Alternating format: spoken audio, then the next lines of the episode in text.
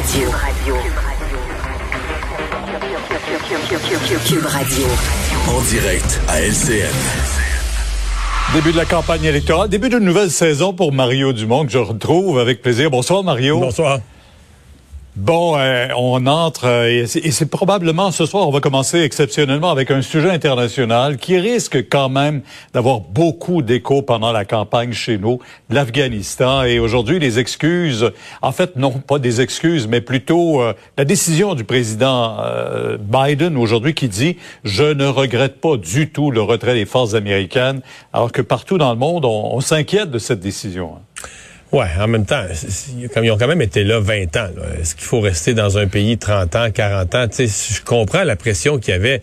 Et puis, il n'y a plus un chef de gouvernement aujourd'hui qui voudrait renvoyer des troupes en nombre, euh, puis les budgets que ça prend en Afghanistan. Sauf que le, drame qui se vient d'Afghanistan, il y a quatre, vraiment le quatre gros volets qui nous interpellent directement. D'abord, carrément, là, c'est un, c'était autrefois un lieu d'entraînement pour les djihadistes. Là, ils ont débarré les mhm. portes d'une prison. Les talibans ont laissé sortir des, des gens d'Al-Qaïda. Et ça, ça risque, l'Afghanistan risque de devenir un lieu d'entraînement euh, pour les terroristes. ça, c'est inquiétant. Deuxièmement, il reste que euh, les, les, les, droits des femmes, c'est une des raisons, c'est une des motivations de nos soldats, de notre mission, de redonner des droits aux femmes. Là, on revient euh, carrément, carrément à la case départ nos soldats, moi j'ai une pensée pour nos soldats, pour euh, l'effort qui a été investi.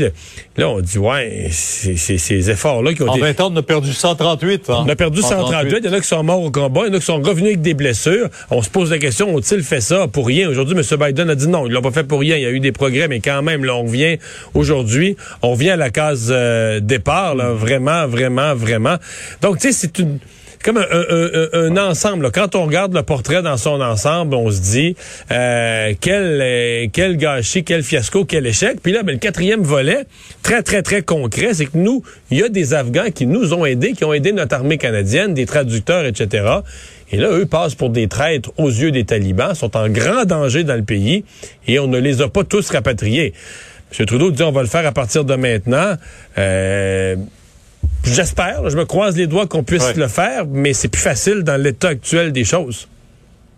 M. Biden qui a dit aujourd'hui, euh, on serait resté 40 ans de plus, puis ça n'aurait rien servi. C'est le plus long conflit dans lequel s'est enlisé, en quelque sorte, euh, aussi, hein, euh, les Américains et les Alliés. parlons de la campagne chez nous. C'est parti hier. Aaron O'Toole, qui dévoile tout son programme aujourd'hui, j'allais dire, dévoile pas seulement son programme, mais son corps aussi. Ses pectoraux et ses biceps, ouais. ben, je sais que ça va faire jaser. Moi, euh, je suis même pas encore capable de répondre si ça me plaît ou pas.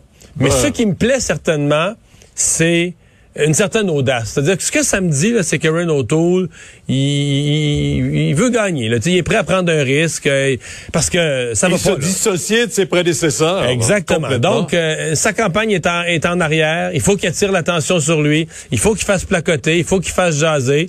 Euh, et donc, il prend le risque. Et je me dis, probablement qu'il en est rendu là. Probablement qu'il doit essayer de, de, de, de secouer l'image du Parti conservateur, sa propre image.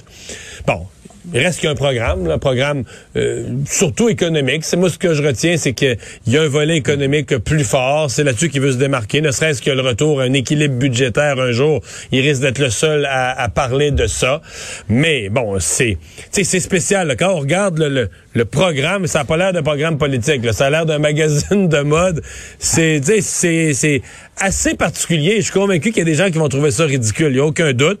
Mais il y, a, un geste, il y a une prise de risque là-dedans qui démontre qu'il il veut essayer une audace, exactement. Il veut essayer quelque chose. Ah oui. Pendant ce temps-là, le Bloc québécois et le Parti libéral au Québec se disputent le mérite des réalisations. Qui a fait quoi et comment? Ben, le Bloc dit, euh, il s'est fait des choses, c'est grâce à nous. Là. Au Québec, c'est des choses qui ont marché, c'est grâce à nous.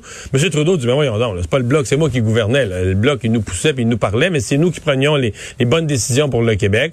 Euh, les deux, dans, les faits, pour les, années passées, les deux ont un peu raison. Le Bloc a fait des suggestions, certaines ont été retenues. C'est vrai que c'est le gouvernement qui gouverne, mais il a été obligé de tenir compte de l'opposition parce qu'il était minoritaire. Sauf que, moi, à cette heure-ci, à la fin de la journée d'aujourd'hui, dans leur passe d'armes, dans leur échange sur la question, je donne avantage à M. Trudeau parce qu'il reste que on vote pas sur le passé, on vote sur l'avenir, on vote sur ce qu'on voit dans le présent et ce qu'on veut dans l'avenir. Et ce que ça dit toute cette journée, ça finit par dire que ça va pas si mal dans les relations entre le Québec et le Canada. Les dossiers sont réglés, il y a une harmonie qui s'est réinstallée. Et le bloc, lui, s'alimente à, à s'indigner de ce qui marche pas. Le bloc, ce qui fait la force du bloc, c'est de s'indigner que le Québec est maltraité, que les dossiers du Québec sont à l'abandon, que le Québec est un laissé pour compte. Et c'est comme s'il y a moins de matière pour le bloc là, dans, dans ce qu'on discute. Ouais. Ben, c'est intéressant à suivre. Le NPD, il faut pas y laisser de côté non plus parce qu'on a vu M. Singh hier, déjà hier, dire, écoutez, là, si la PCU, a été 2000 pièces c'est qu'on y a contribué, des demandes. Alors, chacun va vouloir tirer un peu profit euh, de tous ces engagements qui ont été pris. Mais surtout, il faut suivre les prochains jours. Mario, ça va être intéressant d'entendre tous vos commentaires tous les soirs. Au revoir. Demain, 10 heures, vous êtes là à LCN aussi. Au revoir. Alors, euh, Vincent, ben, euh, au cours des dernières minutes, peut-être une nouvelle un petit peu plus positive sur le front de l'Afghanistan.